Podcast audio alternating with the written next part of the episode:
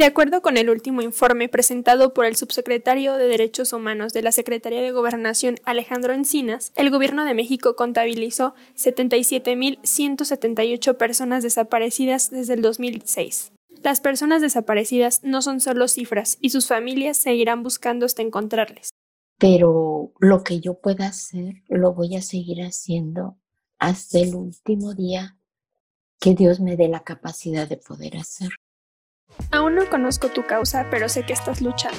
Esto es La Pancarta, el podcast de Accionario, un espacio dedicado a conocer la lucha de diversos activistas, su historia, por qué luchar y como sociedad qué podemos hacer. Hola, ¿cómo están? Espero que se encuentren de lo mejor y estén pasando un buen momento. Esto es La Pancarta. El día de hoy estaremos con Josefina de León, ella es fundadora de la Red de Desaparecidos Tamaulipas. Josefina es una guerrera y es un claro ejemplo de lucha y amor. ¿Cómo estás, Josefina? Muy bien, muchísimas gracias por tus palabras. Qué gusto me da oír que estés muy bien. Pues mira, aquí en la pancarta es tu espacio seguro. Espero que te sientas bien. Eh, estamos contigo, queremos escucharte, queremos conocerte y queremos que, que todo el mundo sepa quién eres y por qué estás haciendo lo que estás haciendo. Entonces, me gustaría empezar con la primera pregunta. ¿En qué momento de tu vida decidiste accionar por el tema de las personas desaparecidas? Bueno, eso fue ya hace ocho años, poco más de ocho años. Este, sucedió que mi hija fue desaparecida en el 2012. Ella es Cintia Pantoja. Y este, inicialmente, pues yo me dediqué a la búsqueda de ella eh, hasta el momento. Sin embargo, eh, llegó un momento en que ya no solamente era una sola persona, sino eran más personas que estaban pasando por la misma situación. Entonces ahí ya se volvió algo más colectivo. Ya no era una, sino eran miles de personas.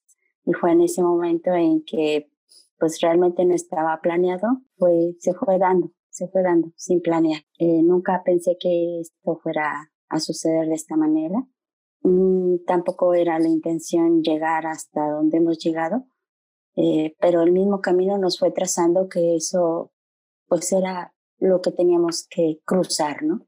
Para poder llegar al objetivo final que es eh, encontrarla, en mi caso encontrarla, regresar a, a su casa.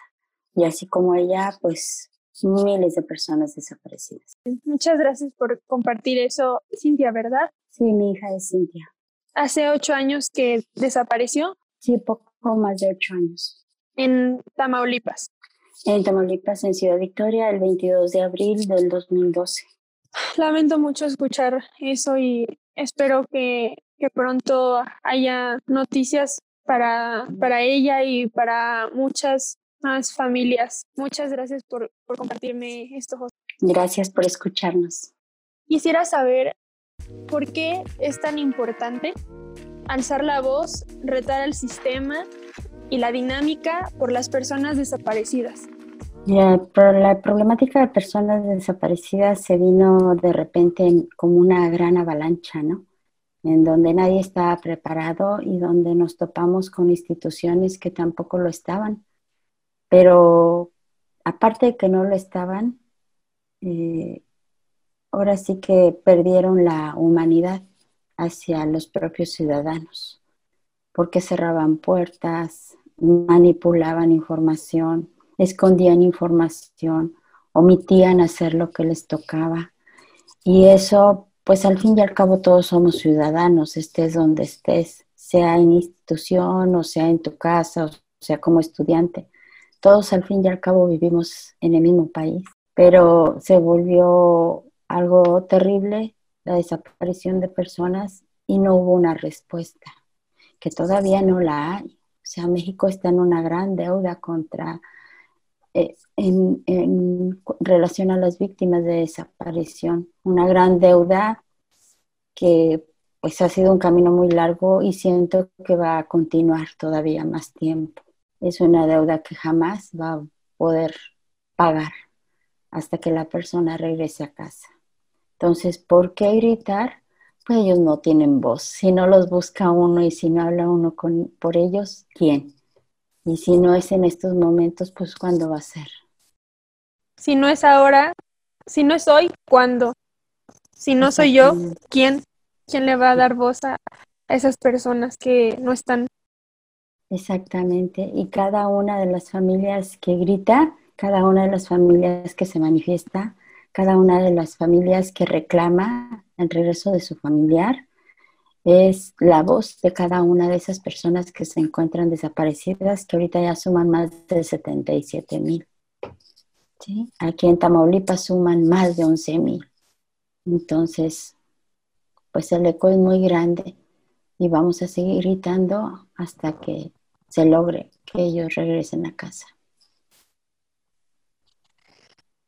Es, es muy fuerte, es muy duro que en México siga pasando estas cosas y que no pare, porque realmente no se sabe dónde están, cómo están, si, si, si, si están en el plano terrenal, si ya no están, porque yo creo que cuando al menos ves que alguien murió y sabes que hay un cuerpo, pero cuando no hay un cuerpo, ¿dónde están?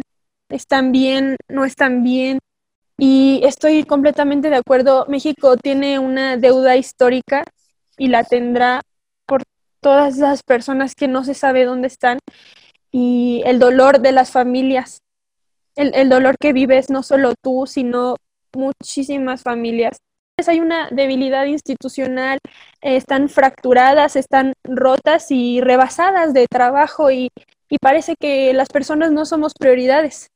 O sea, ni las que hoy en día vamos a denunciar, pero y las que no están, pues menos, ya es como, pues ya carpetazo, siguiente. Así es. Sí, las instituciones empezaron como a normalizar que hubiera tanta carpeta de persona desaparecida. O sea, ¿en qué momento normalizas que una persona desaparezca así nomás de repente? O sea, no es posible. Aquí todas las desapariciones, todas, por más que las quieran clasificar, el Estado es el responsable por haber permitido que existiera, que fuera posible realizar la desaparición de, aunque fuera de una sola persona. Entonces aquí el Estado tiene toda la responsabilidad y tiene la obligación de hacer todo, absolutamente todo y más allá para regresar a las personas desaparecidas. Entonces, lo ha normalizado de tal manera y hasta la misma sociedad lo ha normalizado de que escucha un desaparecido más y ya es como si, no sé, como un caso más de diarrea, ¿no? De un momento dado, o sea, lo ha normalizado de esa manera que eso es ejemplo solamente de, un, remanente de la violencia general, que ya la gente no quiere saber nada de violencia y cierra los ojos ante la ausencia de personas que son mexicanos igual que todos, que estamos en el mismo país, que somos iguales ciudadanos, que tienen, son personas, son cifras que han manejado, pero cada una de esas historias son personas que tenían proyectos de vida, o sea, una vida por delante. No sabemos si allá había ingenieros, había este, licenciados, había gente que a lo mejor se iba, no sé, dedicarse al, al sacerdocio, o sea, había miles de proyectos de vida y muchas de esas personas ya tenían familia, o sea, hijos, ¿sí? Entonces, se ha criminalizado también mucho y se estigmatiza mucho a las personas desaparecidas. Y yo creo que eso debe de cambiar, ¿sí? Eh, criminalizar el victimizar más a las familias, eso no ha sido más que una estrategia incluso del mismo sistema, del mismo gobierno, porque como no puede dar respuesta a los 77 mil, ¿qué te queda? Pues simplemente tratar de voltear las cosas. Y no se trata de eso, se trata de resolver las cosas. Entonces, hay mucho que hacer. Eh, ¿Por qué gritamos? Y lo vamos a seguir haciendo, ¿sí? Mientras exista un solo desaparecido, lo vamos a seguir haciendo. Cuenta con mi voz y con la de muchas otras personas que, nos están escuchando, porque tenemos que accionar por las personas desaparecidas. No es posible que los veamos como un número más. No son números más, como dices, eran personas con proyectos. Había una arquitecta, había licenciados, había madres, padres, hijos, hijas, son personas y el Estado es el responsable de que esto esté sucediendo y que aún cuando las familias van a expresar y obviamente el descontento, exigir justicia se les revictimiza, se pide que, ya acepten ese duelo, que ya acepten que ya no está, pero no, no es posible que exista tan, tan poca empatía. Claro. Y aparte, pues si no los encontramos, ¿cómo sabemos que ya no están realmente? Y la desaparición, pues no es un duelo, porque en un duelo tú tienes algo que observas, que ves, que tienes presente. Y en una desaparición no existe, o sea, no hay nada, no hay nada lo que puedas tú generar un proceso de duelo normal. Entonces, ¿cómo vamos a aceptar que no están cuando ni siquiera están? Resulta contradictorio y te digo, a veces las narrativas del mismo sistema, del mismo Estado, van encaminados a ir este, fabricando cosas por la misma incompetencia de no dar respuesta, ¿verdad? Sí, sí, tienes razón. No, no, no se puede llamar duelo porque duelo es cuando se sabe que está la pérdida, que está ahí, o sea, y aquí es, es como un estado límbico, estar en el limbo, no se sabe si están, si no están. Así es, hasta que no tengas la, la certeza, y la certeza en este caso este, validada por especialistas, por expertos, que tengas la verdad, que tengas la verdad científica. Y todavía, fíjate bien, todavía después de que los llegues a encontrar, y en el caso de que los encuentres, pues ahora sí que ya no pertenecen a, este mundo, todavía es, la desaparición va más allá, porque tienes que conocer la verdad de lo que pasó. ¿Qué fue lo que pasó? Y si resulta que fue asesinado, quién lo hizo, o sea, que hay responsables, tanto responsables que han ejecutado eh, ese tipo de acciones como quienes lo permitieron también. Y el Estado es uno de ellos, el Estado es uno de los que permitió que eso pasara. Normalmente se, no sé, por lo que sé, se asume que en los estados donde existen desapariciones donde hay más presencia de, del crimen organizado, ¿no? Entonces, si al final el Estado es quien deja avanzar el crimen organizado es porque el Estado también está débil. Entonces, el Estado, volvemos a lo mismo, el Estado es el responsable.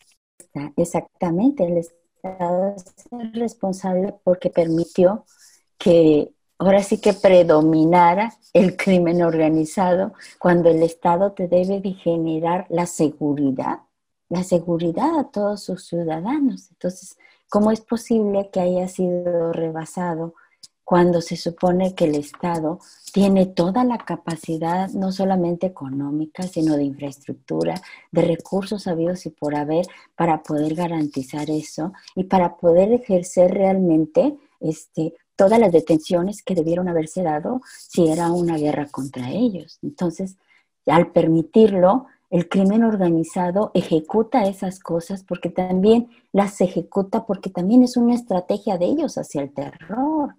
Llega un momento en que esto es tan grande, hablar de 77 mil desaparecidos es hablar de una gran estrategia. ¿sí? Una gran estrategia del crimen organizado para sembrar el terror en la población, para que la población se quede atado de manos, para que la población cierre sus ojos ante estas atrocidades y no vea nada, para que la misma sociedad se quede callada y no diga nada. Entonces, el Estado permitió todo eso. Exacto, sí, sí, el Estado y si nosotros como sociedad no exigimos los derechos, no hablamos por quienes ya no tienen voz, ¿quién lo va a hacer? ¿Quién lo va a hacer? Esto va a seguir avanzando, va a ser, va a seguir algo que va a escalar. Entonces, sí creo que es, no, no creo, afirmo, es necesario hacer algo y que esto sea un llamado a la acción, no solo sí a la sociedad, pero también al gobierno, sí al Estado, eh, tantita empatía, solo llegan a accionar y hacer cosas cuando es el familiar del gobernador, pero ¿y los mortales nosotros qué? Claro, Aquí debe ser, este, ahora sí que accionar esa simple solidaridad, ese simple sentido humanitario de la crisis enorme que tenemos de graves violaciones a los derechos humanos. Por más que quieran decir que los desaparecidos están relacionados con algún hecho ilícito, ¿Cómo es posible que se llegue a esa conclusión o a esa hipótesis cuando las personas que están relacionadas con algo deben de pagar su culpa en algún lado? Con un juicio, con una sentencia. Para eso se creó todo eso. O sea, nadie debe de desaparecer en base a absolutamente nada. O sea, por ningún motivo debe de desaparecer. Entonces, mínimo estamos hablando de ciudadanos, incluso familias enteras, incluso autobuses enteros, ¿sí? Autobuses de personas que iban en tránsito, que ni siquiera eran de esos lugares, simplemente transitaban y desaparecían. Entonces, no puedes solidarizarte, no puedes ser, sumarte a esa exigencia, a esa exigencia de tener un país donde no exista un solo desaparecido, un país donde existan instituciones realmente fuertes, en donde no se permita jamás la corrupción ni la impunidad de nada, para que podamos tener una sociedad mejor, instituciones más fuertes. Yo creo que mínimo eso es lo que la sociedad debe demandar, que no vuelva a ocurrir todo esto. Y la construcción de eso pues no se hace solo, ¿verdad? Tenemos que ir empujando todos. Exacto, y por eso, por eso de manera personal y quienes te conocen, Josefina, admiramos tu lucha y la de muchísimas madres y padres que están buscando incansablemente a sus hijos e hijas. Eh, mis, mis respetos, mi admiración y, y de verdad lo que nosotros podamos hacer para ti. Eh, estamos contigo 100% y nos seguiremos uniendo a, la acción por todos y todas.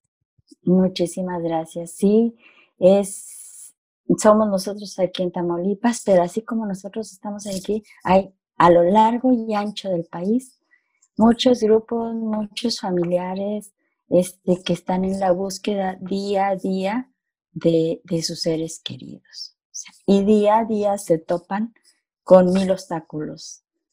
Han perdido familias, han perdido empleos, han perdido su vida completa porque se trastornó completamente esto, les cambió completamente la vida. Eh, han perdido amistades, han perdido mucho en esta guerra. Y el buscar a su familiar es el motor con el que te levantas cada día y descansas al final del día con ese último pensamiento, de seguir buscando, de seguir encontrando las maneras para seguir empujando esto junto con todos los demás para que encontremos, logremos ver un resultado. Porque estamos hablando ya de años y estamos hablando ya de la primera década de este suceso y muchos familiares pues ya no han podido ver resultados, ya se nos han adelantado. Entonces tenemos que apresurar el paso y tenemos que seguir con la exigencia de que de pie hasta encontrarlos, definitivamente. Justo a eso iba con la siguiente pregunta. ¿Qué obstáculos se han, enfrentado durante la búsqueda? Eso es como por parte de, de la manera general, ¿no? Del, del panorama de todas las personas que están buscando otras personas. Y tú de manera personal en la búsqueda de Cintia, ¿con qué obstáculos te has enfrentado? Me he enfrentado con muchos obstáculos institucionales principalmente, ¿sí? Sociales también, porque por ejemplo aquí en Tamaulipas es difícil que alguien empatice con el tema. O sea, muy difícil. O sea, aquí no te ayudan para nada.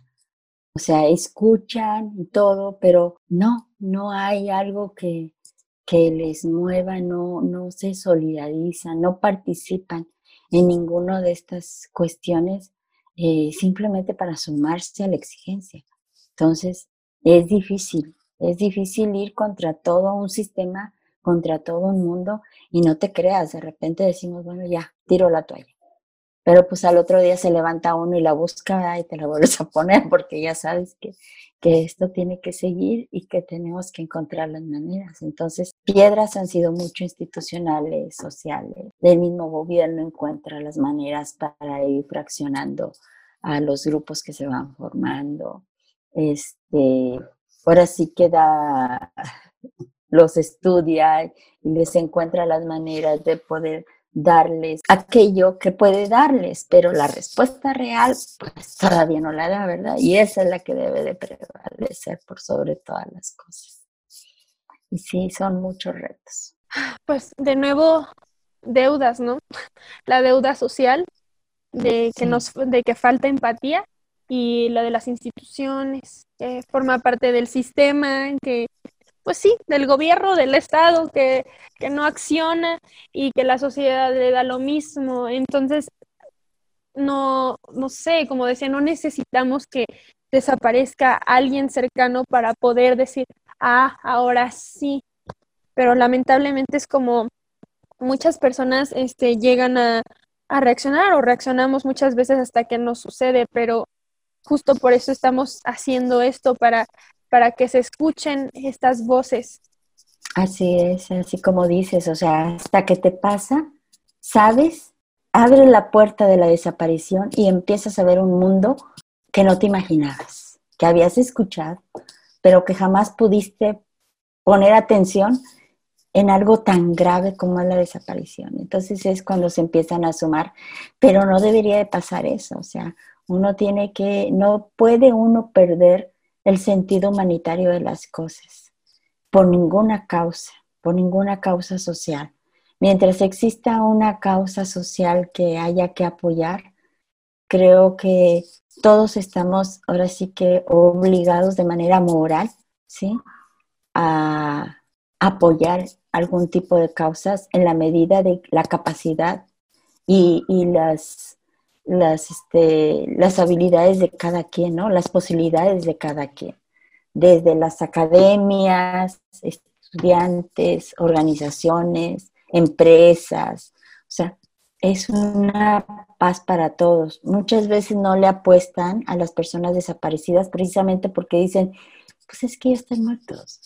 Espérate, o sea, no están muertos, no sabemos. Y si no le apuestas a una persona porque está supuestamente muerta, ¿por qué no le apuestas a una madre, a una esposa, a un hijo? ¿Por qué no le apuestas a que sabiendo dónde están sus familiares? Apuéstale a eso, no le apuestes a la muerte, apuéstale a la verdad, a la respuesta y al retorno de los desaparecidos para que esas familias tengan paz, porque teniendo paz van a poder generar otro camino distinto.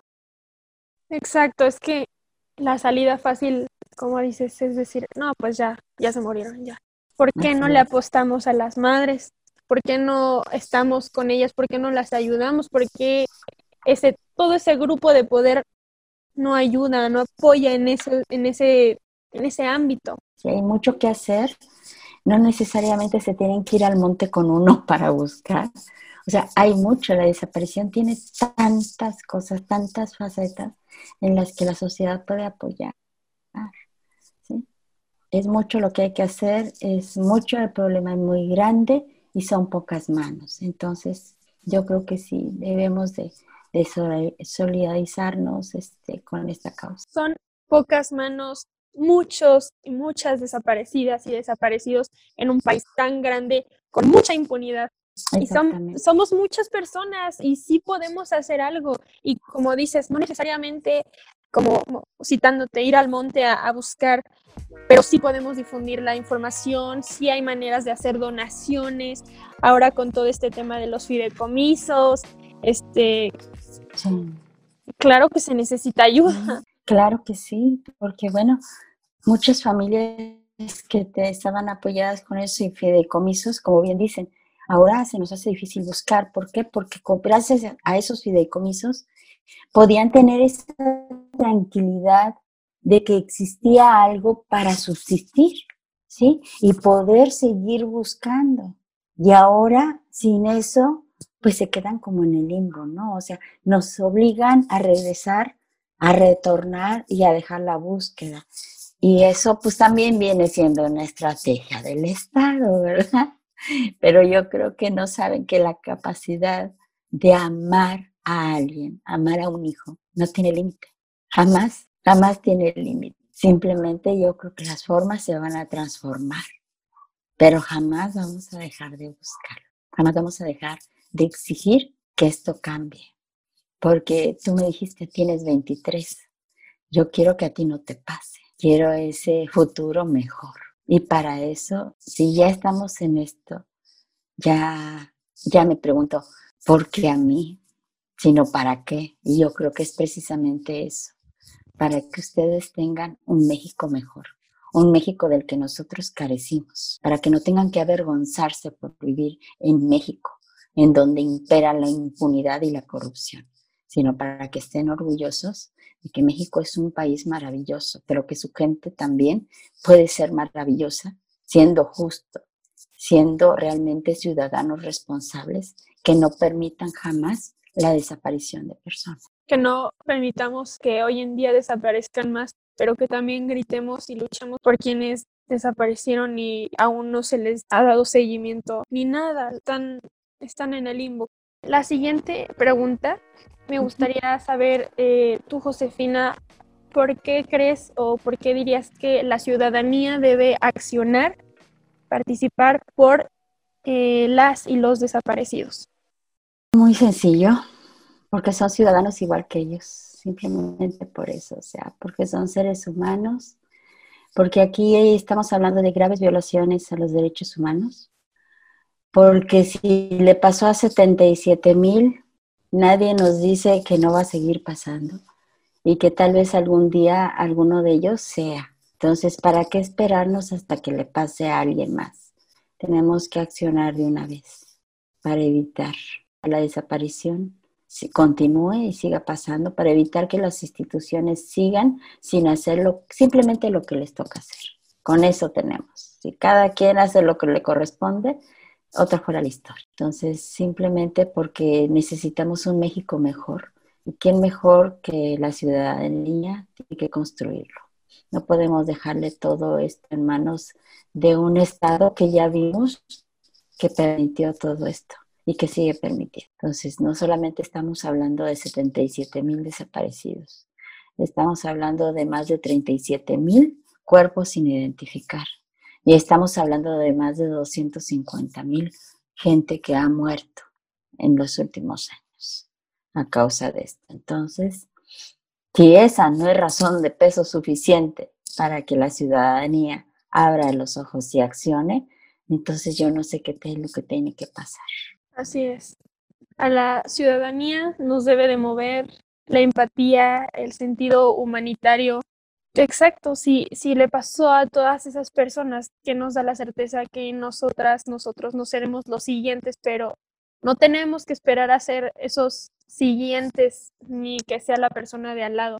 Ya hay que hacer algo y lo que nos toca creo que es exigir, exigir que, que, se les dé el apoyo, eh, que no se dé carpetazo, que no sean tratados como un número más, que no se revictimice a las familias, que no se revictimice justamente a las mismas víctimas que ni siquiera tienen voz en este momento para poderse defender y lo que me comentabas, decir, no, pues seguramente tienen, desaparecieron porque tienen un, un nexo con el narcotráfico, pero ¿quién dijo? ¿Cómo dices eso? ¿Cómo estás seguro de que eso pasó? No.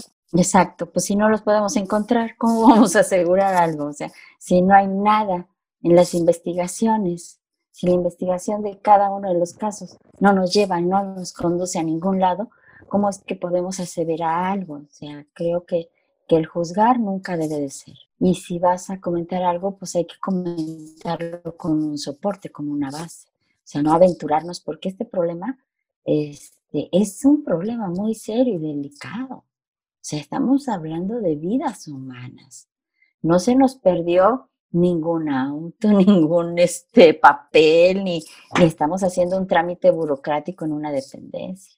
Estamos exigiendo la búsqueda y la inmediata presentación de las personas Y estamos hablando también de una justicia, de una justicia y en eso no hemos trabajado para construir una verdadera justicia que no permita que esto se vuelva a repetir jamás y que se ejerza realmente contra quienes fueron los responsables de todo esto, incluyendo al mismo Estado, porque se nos escapa, por más que queramos, no se puede escapar.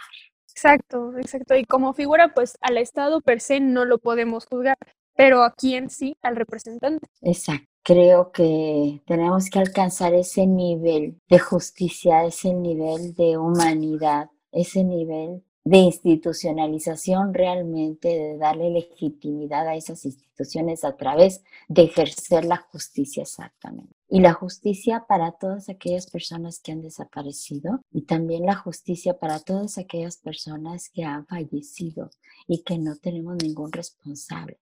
¿Cómo es posible que en un país como México donde hay tantos ojos, tantas miradas, tantas personas, nadie vio, nadie oyó, nadie sabe cómo es posible. O sea, no es una persona, son más de 77 mil desaparecidos y cada día va subiendo más. No en la misma medida, pero sigue pasando y eso no debe ser.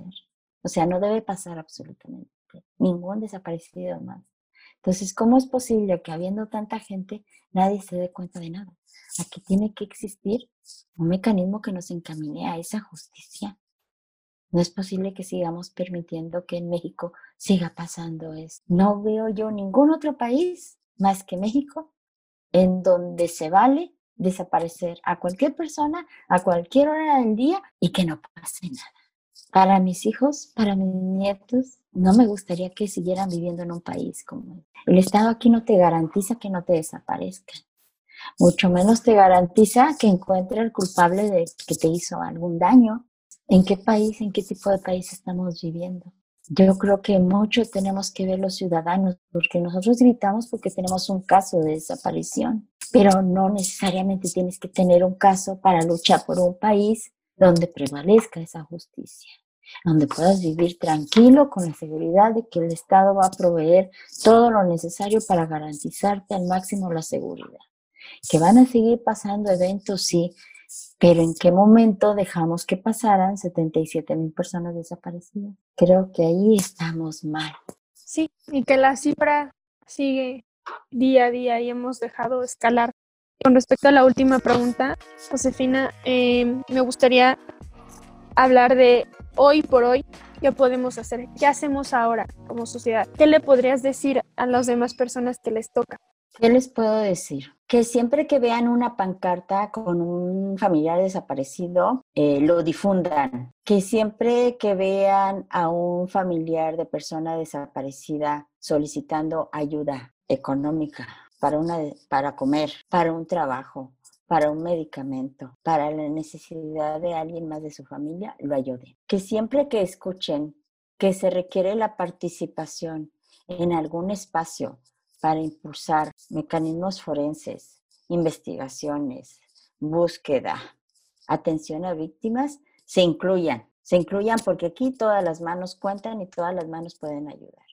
Que siempre que escuchen algo de una persona desaparecida, la defiendan como si fuera su familiar y la difundan, la difundan así, con esa narrativa, que es un ser humano más, es un mexicano más que está desaparecido en algún lugar de México y que exhorte, que haga el llamado a que cualquier persona pueda dar información acerca de esas personas. Que cada vez que escuche que alguien está revictimizando la temática, está revictimizando a algún familiar, está revictimizando a alguna víctima, algún desaparecido, haga un alto y defienda esa causa defienda la causa de la desaparición de personas por el simplemente hecho de que no debe de ser, de que no se debe de normalizar y que no debemos permitir que en México vuelva a ocurrir lo que ha estado pasando. Eso es lo que puede hacer la sociedad desde cualquier lado donde se encuentre. Pedimos empatía,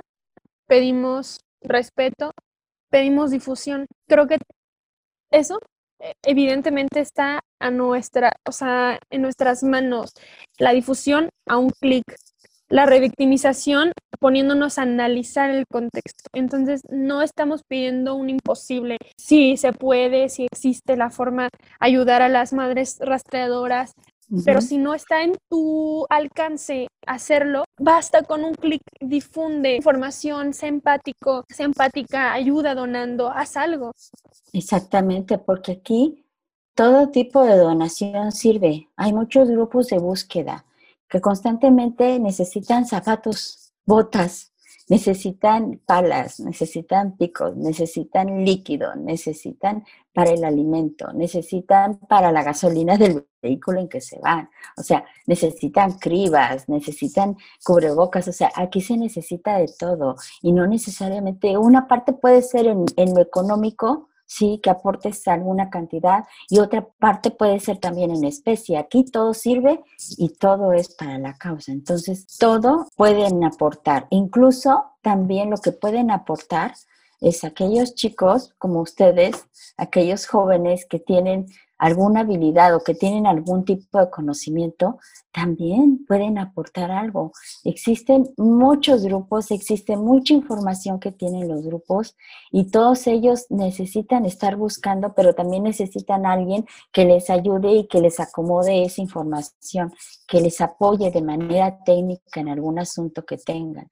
Necesitan un apoyo legal, necesitan una orientación psicológica, o sea, todo aquí, todo sirve, todo es importante. Toda ayuda cuenta, todo lo que podamos hacer por, por ustedes, la ayuda que ustedes necesiten, pues al menos de accionario cuenten con, cuenten con nosotros a título personal, cuenta con conmigo, Josefina, y la forma en la que podamos ayudar a difundir información, estamos para ustedes. Y en verdad, muchas gracias por, por compartir tu historia, lo que estás haciendo, lo que hacemos, lo que hacen ustedes. Muchas, muchas gracias y mi admiración y mi respeto otra vez te lo, te lo expreso. Gracias, gracias, muchas gracias. Muchísimas gracias por escucharnos. Siempre es bueno hablar de esto. Vieras que, que es difícil a veces hablarlo porque no hay esa escucha. No hay esa escucha también. Y a veces, pues, lo que platica uno supera supera a las personas y se quedan sin saber qué decir, sin saber qué hacer. Y esos espacios de escucha son buenos, son una manera de nosotros de poder decir, mira, pasa esto. Y fíjate cómo va cambiando con el tiempo, de que dices, mira lo que me pasó. Ahora dices, mira lo que está pasando en México. O sea, te vas de una manera cambiando los escenarios y te vuelves ya parte de todo esto, ¿no? Y así como yo están muchísimas personas que cuando decimos que regresen todos a casa, estamos generalizando que regresen los 77 mil. No es que regrese Cintia, sí, Manuel, eh, Luis, Juan, Roberto, o sea, todos, todos, todos y cada uno de ellos. Muchas gracias y de verdad sí, que regresen los, los 77 mil, que regrese Cintia, que regresen todos y todas vivimos con la esperanza de que eso suceda y seguiremos luchando y accionando porque, porque así sea. Y, y me da mucho gusto que te sientas, que te hayas sentido bien y hayas podido expresarlo y pues aquí te vamos a escuchar las veces que tú quieras y lo necesites. Cuenta con este espacio. Gracias, muchísimas gracias. Pues bueno, por este episodio hemos finalizado. ok, muy bien. Muchas gracias por escuchar la pancarta y recuerden, si ustedes son activistas y desean compartirnos su historia, su causa, estamos aquí para ustedes. Somos Accionario y nos vemos el próximo episodio.